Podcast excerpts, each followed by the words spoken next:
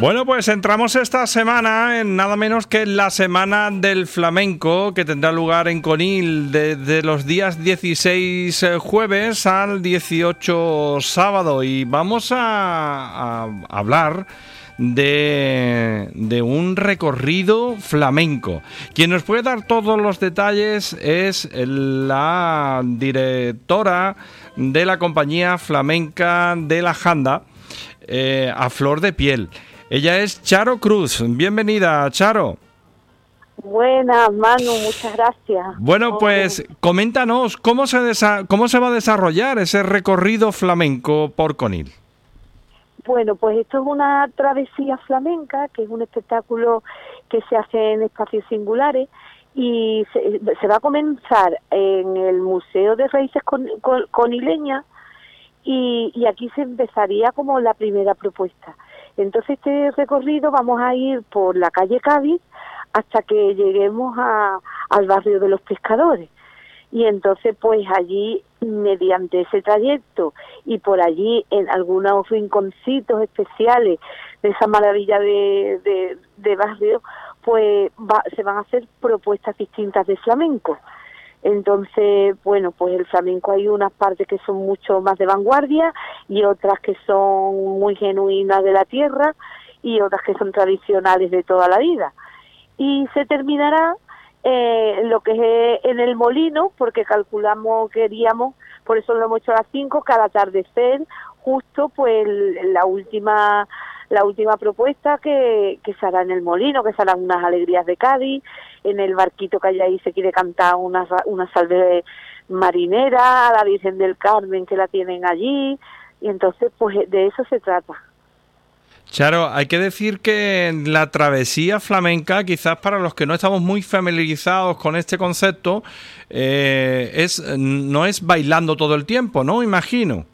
No, no, eso pues se le llama maestra de ceremonia, pues a las bailadoras que, por ejemplo, aquí se empieza en, en el museo de, de aquí de aquí de, de, costumbres conileñas, ¿no? De raíces conileñas y entonces pues eh, se hace un espectáculo, luego seguimos andando, ellas la van guiando y a lo mejor nos metemos en un patio, ahí se hace otro, luego seguimos andando, entonces vamos llevando a la gente eh, y, eh, y, en algún rincón se encuentra una propuesta, en otro rincón se encuentra otra, pero todo el rato por el camino no, lo demás pues la gente se va dando y está lleno eso como de, sorpresas, ¿no? No se sabe dónde de repente va a ocurrir algo y suelen ser pues pinceladas muy especiales y muy distintas, muy diferentes dentro del flamenco. ¿Qué repertorio es el que tenéis preparado para este día tan especial? Pues mira, dentro de eso vamos, se va a cantar una trilla, que son los cantes de campo, eh, se va a cantar unas, unas guajiras, se van a hacer también unos tanguillos que pregonan Mu de en estilo así las flores que son muy especiales. Ahí se intentan muchas de, de las piezas, se intenta también integrar al público o sea, que el público no sea solo un espectador, sino eh, termina siendo parte porque hay, mm, como son en espacios especiales, está muy integrado en lo que está pasando. Va, también va a haber unas alegrías, pues con su mantón de vanilla, se cantará por tango. Entonces, son diferentes, mm, o sea, diferentes piezas las que se harán.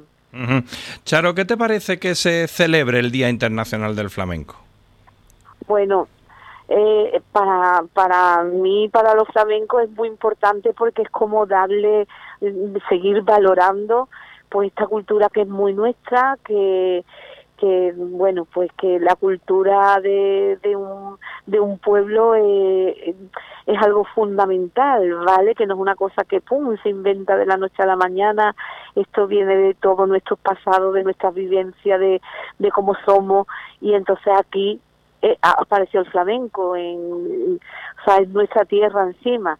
Y para mí darle ese día cuando llegó ese momento no de que ya fue patrimonio universal se le dio un día pues esto coge da mucho valor no solo al ciudadano español que a veces lo tenía más descatalogado sino también internacionalmente.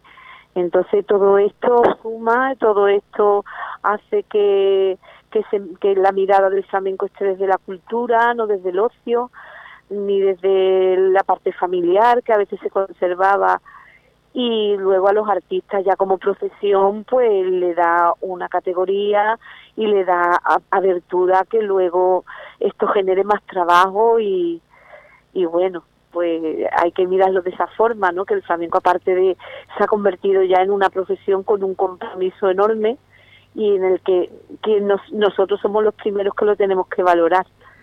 Y ese día pues muy importante.